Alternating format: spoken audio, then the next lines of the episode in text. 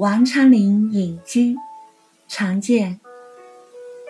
清溪深不测，隐处为孤云。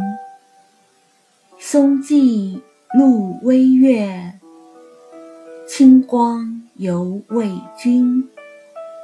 茅亭宿花影，药院资台文。余意谢时去，西山鸾鹤群。常见，生于七零八年，卒于七六五年，唐代诗人，字号不详。王昌龄及第前曾隐居在石门山，本诗的作者常见与他同榜登科，然而。两个人的志向却各有不同。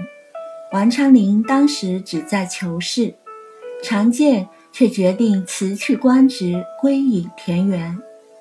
本诗是常见于归途中借宿在王昌龄旧日隐居之处时写下的。这是一首山水隐逸诗。原北京大学教授倪其新先生对此诗的赏析说。在盛唐，它已传为名篇；到清代，更受神韵派的推崇，同《题破山寺后禅院》并为常见代表作品。清溪之水深不可测，隐居之处只有孤云。松林中间明月微露，不时洒下的清辉。似是为君，茅亭花影，睡意正浓。芍药园圃，滋生苔文。